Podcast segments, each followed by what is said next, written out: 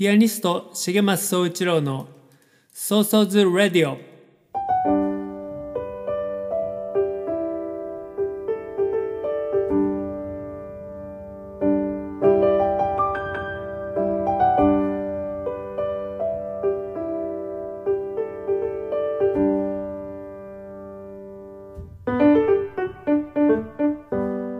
この番組はピアニストの重松総一郎が音楽や芸術に対する思い日々の活動のことアーティストとして生きるということ生活や社会子育て政治のことなど気軽に話す番組です。その日の即興演奏など音楽も豊富にお届けします。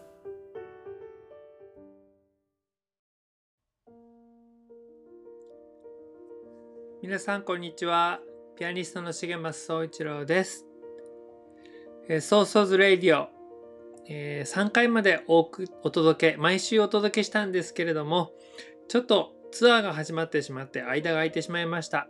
やっと第4回をお届けすることができます。皆さんおお元気でお過ごしでしたでしょうか？えっ、と、この間ですね、僕は熊本や、あと東京、神奈川でライブをしてきました。久しぶりのツアー再開で、えーすごくいい時間を過ごすことができました。えーいずれの会場も思っていたよりも多くの方が足を運んでくださいました。と言ってもコロナ対策で、えー席数はちょっとこう制限したんですけれどもその制限した分、えー満席のお客様が来てくださいました。えー音楽を生の音楽をこう求めてくれていた人このコロナの自粛の間触れることができなかった生の音楽をぜひ聴きたいと思ってくれていた方がお越してくださったように思いました。えーそれからですね、えー今年の大きな僕にとって大きなイベントなんですけれどもここから佐世保からという曲のレコーディングを、えー行いました、えー今回はですね、そのレコーディングのために僕が住んでいる佐世保まで来てくれた友人でもあり、シンガーでもある平魚泳ぐさん、この彼と、えーちょっとトークをしました。そんなこうゲストをお迎えしての回になります。えー全部でですね50分ぐらいになってしまったので、えー今回は前編ということで20分ほどお届けします、えーたのお楽しみください。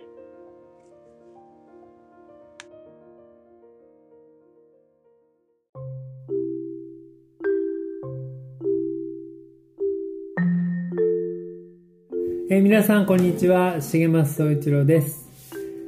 えー今日はゲストに、えー友人でシンガーの平魚泳ぐさんに来ていただいてます。はい。こんにちは。こんにちはは。こんにちは。今こっち今、えー収録してるのは夜です。夜です。はい。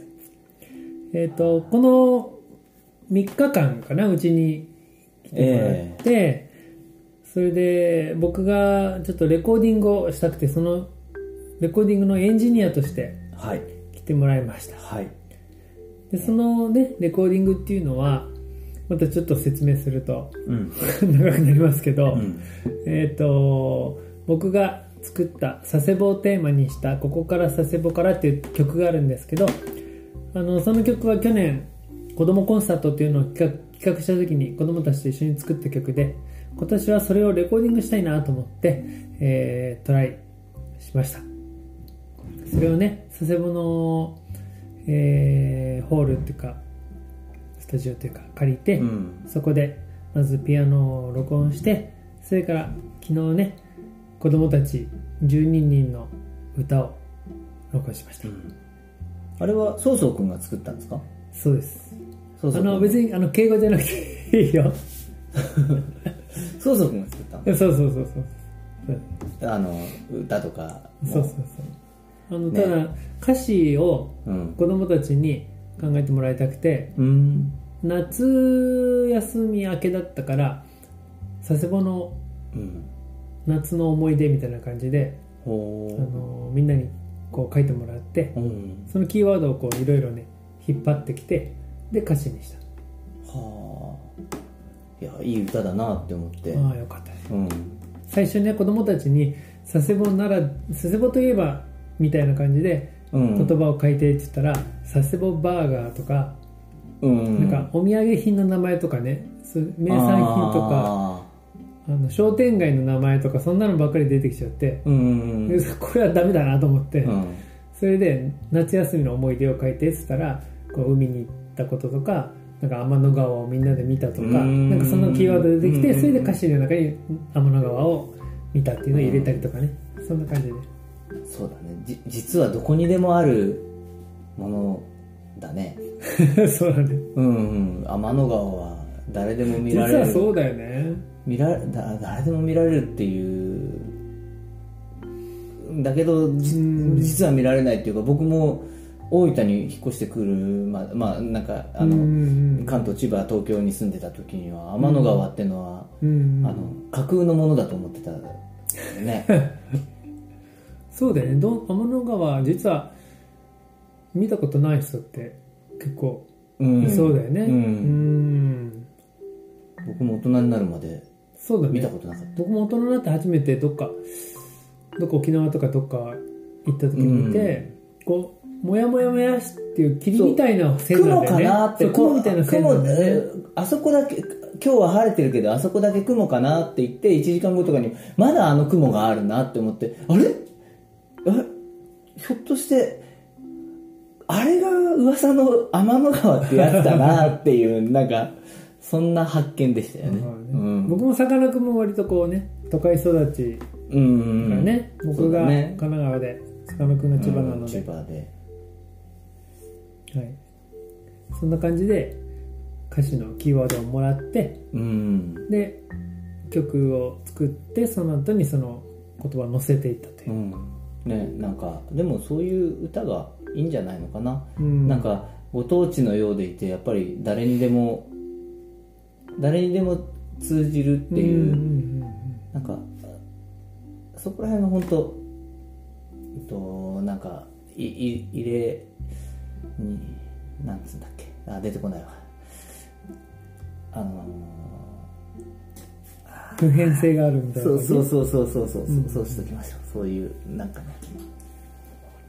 あとなんかその学校の校歌みたいに単にこう地元うん。の素晴らしいみたいんじゃなくて、あのまあいいつかみんな佐世保から旅立ってうん。行く日がきっと来るだろうから、うん。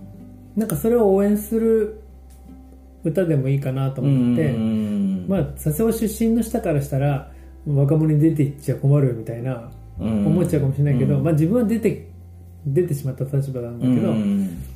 まあ育ったってねまたいつか帰ってくればいいと思うし、そう。だからそれが誰にでも共通する佐世保限定じゃない歌になれば、うん。うん、そうそうそうそう。うん、で一応こう佐世保との絡みではうん。やっぱ港なんでうんうん。いろんな国の船が来てまたあの船船が船出していくみたいなのにちょっと絡めて旅立ちみたいにねちょっとしたんだよね。そうだね。あでもだからねいろんな国とかどこの国でもある風景っていうのがここのさ佐世保にもあって、うん。あの遠い外国の国にもああるんだよね。人がいる限り、うんうんあのーお父さんがいてお母さんがいて、うん。子供はそこで育っていくっていうのが、うんあのー当たり前。あ佐世保だけじゃないんだけど、それがうん佐世保からなんだよね。うん。そうそうそう。だからちょっと2つ意味を持たせて、うん。まあ、一応ご当地ソング的な感じで佐世保から魅力を発信するっていう佐世保からっていうのと、もう自分が佐世保から巣立っていくみたいな、うん。佐世保からってちょっと2つ意味を持たせて。そしたらあなたのあなたの住んでいる土地はどうですかって。あそうだよね。そうそうそうそう。そう同じだよねってうんいううん。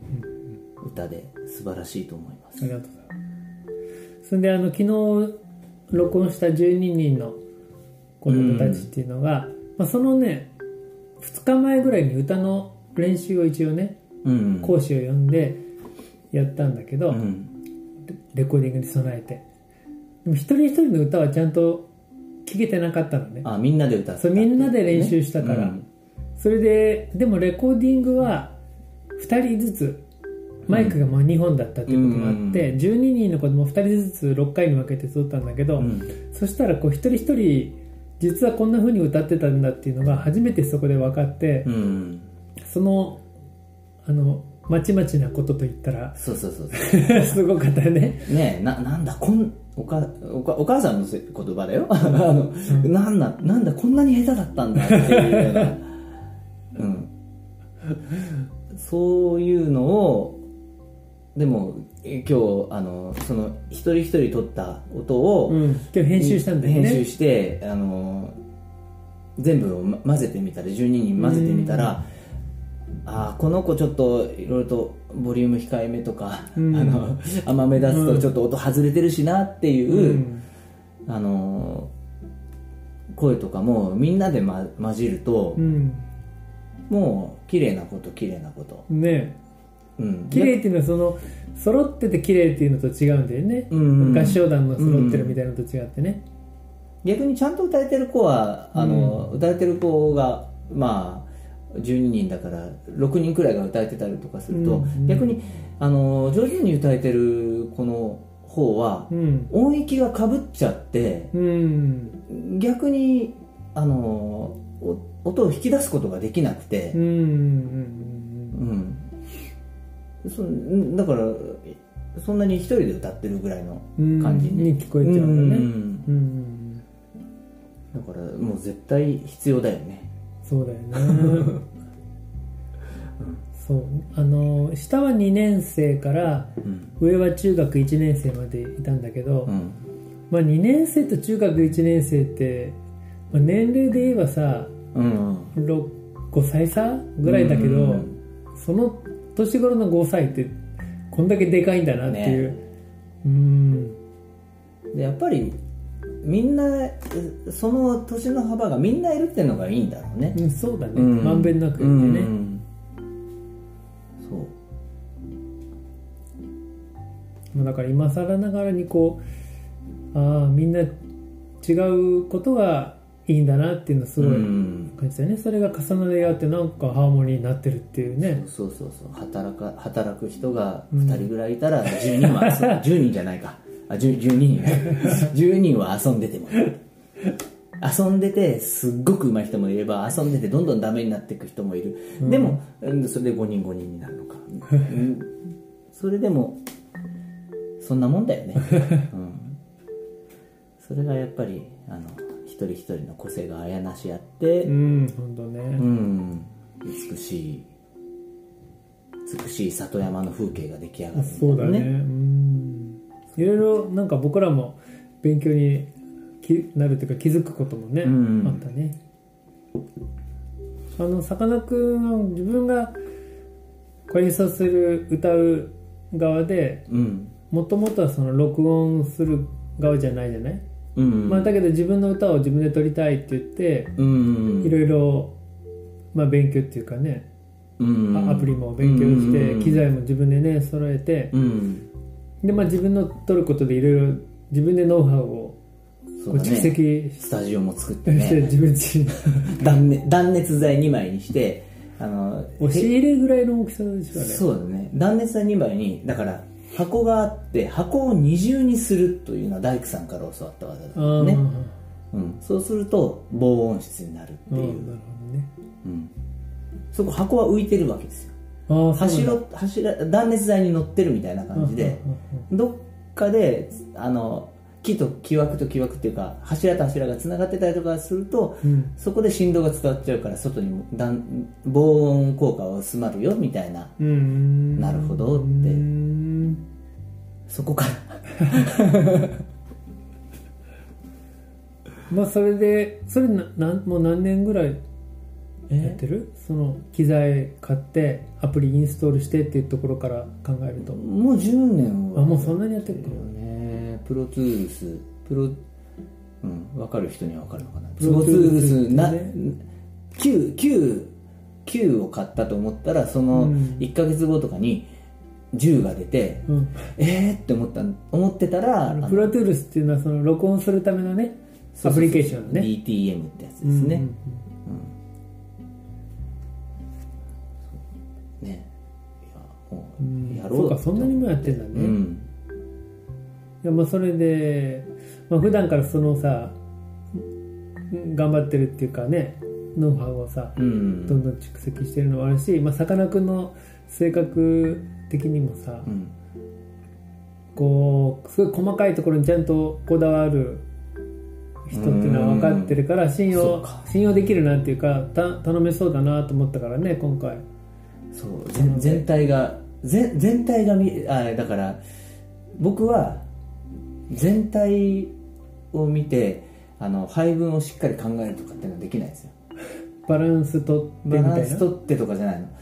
一個ここにあの問題があったらここを解決して次に進む次へ進む次へ進うんむで時間を見たらうお何日経ってる な何年経ってるみたいなね、そう。なんだっけ？僕だからネットのネットでなんか調べるその、うん。まあその精神科医とかのあうん。のアピールのあのあれなんかあれだったけどそれで自分自己診断したら、うん。なんだねすえっ、と潜在的アスペルガーとかなんかそういうの出て、うん。隠れアスペルガーだ。うん。って出てあのほっとしました。そうだよねって思って。なんかそうまあ診断されることでそう安心するっていうのもあるんだよね。不思議だね、うん。いや僕はねそういうスペルガーとか結構憧れてたからね、そうか。うん、もっと夢中になれる人になりたいって思ってた。ああなるほどね、ああそれはそうか。もなかなかね、うん。それはあ分かるそれはなんか、うん、うん、うん天才や、うんうんうん。そうだよね、うん、あのもう集中しちゃって話しかけても気づかないとかってある意味憧れるよね。そうそうそんな人になりものづくりする人としてはさ、ううんん、分かるさまだまだですけどね、そうそれでねさかなクンに今回うん、お願いして。でもそんな他人の録音っていうのは今までそんなにやってないんだもんね。そうだね。いやでももう他人の録音仕事として受け終えれるよね。うん何でも対応しますじゃないけどね。うん。いやー絶対だからそうやってあの全体を見てあの、うん。このくらいの割合でやろうっていうことはできないからうん。もうドラムセット一個一個マイク立てたのを調整するとかをやりたくないですね。ああそうだよね。うん。すげえプロだと思う。そうドラムだけで10本ぐらいねマイク立てたりとかするでしょ、ゾッとするマイクがないそんなに。うんやっぱそこは職人的な感じだよね。ん？そういうのをやっぱやっちゃう人っていうのはさ。うんうんうん、ううん、ん職人。職人とも違うもんね。ね。うんさかなクンはね、オトオタクっていうかね。うん、まあいい言い方すればアーティストっていうかね。うんうんうん。いい言い方っていうか。いい言い方。アーティスト。横文字になると。なんかはぐらかされるような感じ、あと今回その「ここから佐世保から」っていう曲以外にもその CD にはちょっと入れたくて、ううんちの娘の紬の作詞作曲の新曲も4年生な。4年生ならではの新曲をね撮ったんですけどそれもねすごくいいのが撮れてああねえ、うん。4年生のいつか大人になるっていう。そうそうそう。もうね。あの4年生、まあ、僕は男子だから、まあ、6年生ぐらいのうん。がピークですけれど。今日あまあいいや。そそのそれをあの時の感覚を描きたくて、うん。あの未だに40過ぎまで生きてきたよ。中中二病っていうのかな。中二にもなってないけど。うん。それを今日 YouTube のうん。即興即興コーナーであ歌えてよかっーあーあーそうかそうか、たうん。ああね、ーなるほどね。僕そこに全然感覚が違くてうん、絶対そういう過去の思い出とかそのあの時の感覚うん。を音にしたいっていうのが何にもなくてあ結構常に今、うん。今みたいな感じだよね、ああゆみが呪いですよ。なんかかっこそうだねなんか。うんまあズムにしてもね今のまさにね、うん。感覚でうん。4年 ,4 年生の感覚でね。だから4年生でそれを表現することができてたら、うん。あの先に進めますよ 彼女はもっと出世出世しますよ、は そうかな。い。いやでもあの歌詞考えるのもうん。もう部分的にはね思いついてて彼女は、うんメロディーと歌詞が同時に生まれてきてうんメロディーの「タタタッタ」っていうのとショートカットっていうのが一緒に生まれてきてるうんだけど、んでも全体像は彼女は全然見えてなくて、うんそれノートにいろいろ書き出しながら僕は一緒に考えたりとかしてすごいね。これなんでこれ涙こらえてるのとか言って本人は別に何も意識なくねやってそれ探ってってだんだんお導きですね 歌ってそういう歌って言葉ってそういうもんだなっていうのはねうん。そんで自分の作った歌にあの自分の人生がなんか導かれていくっていうか。うん。うん。だから僕もね昔あのずっと一緒に歌ってる「アリ」っていうん。曲とか、うん。遠く離れた場所あうんなんかあのそういう歌を歌が先にできて、うん。ああこんな歌歌ってるからそう生きなきゃダメだよね。っていうような。後付けだ。か感じであのなんかホームレスっていうか自転車で旅をするとか そういうことに踏み切って。歌に導かれてる、そうそうそうそうそう。うん。知らない。でもあのそう導くっていうのすごい僕思っててうん。このピアノで即興で弾いてる時なんかもうん自分でこう作ろう作ろうとかうんうん。導こうとしちゃうと、うんやっぱうまくいかなくて音にこう導かれるままにうん自分がついついてくぐらいなうん方がうまくいくなってなってもねでそんでね、うん。俺何やってんだろうみたいな。なんか全然理解できないうん。ことをしてたり、うんうん。うん、それで後でね録音聞いたらあ結構いい感じじゃんみたいなね、うん。うん、そんな感じだね。いいもの作ろう作ろうとしちゃうとねできないのに。うん。うん。大体、うん、うんそうだよね。だから結構いいじゃんっていうのも主観だからね。まあね。だから自分で作っておいてあのこう自分でいいって思うわけだから、やっぱりもう自分で作ってんだよね、うん。それが、そうだよね。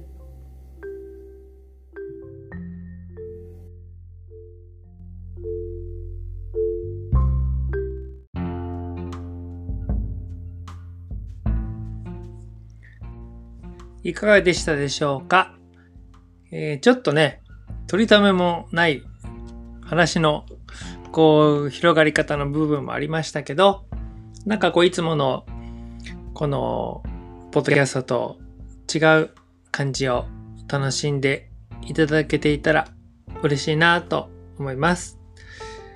あの、この話の中で出てきたここから佐世保からという曲えーこの CD 制作のクラウドファンディングを7月1日からスタートさせました。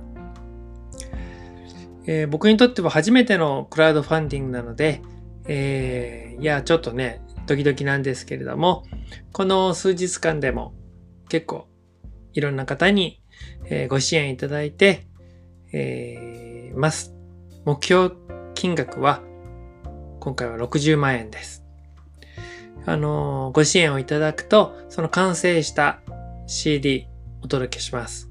この CD には、えー僕の娘の紬の新曲とか、えーまあ、僕の、えーちょっとした即興演奏とか、全部で、え5曲入った、まあ、ミニアルバムみたいな感じなんですけれども、お届けします。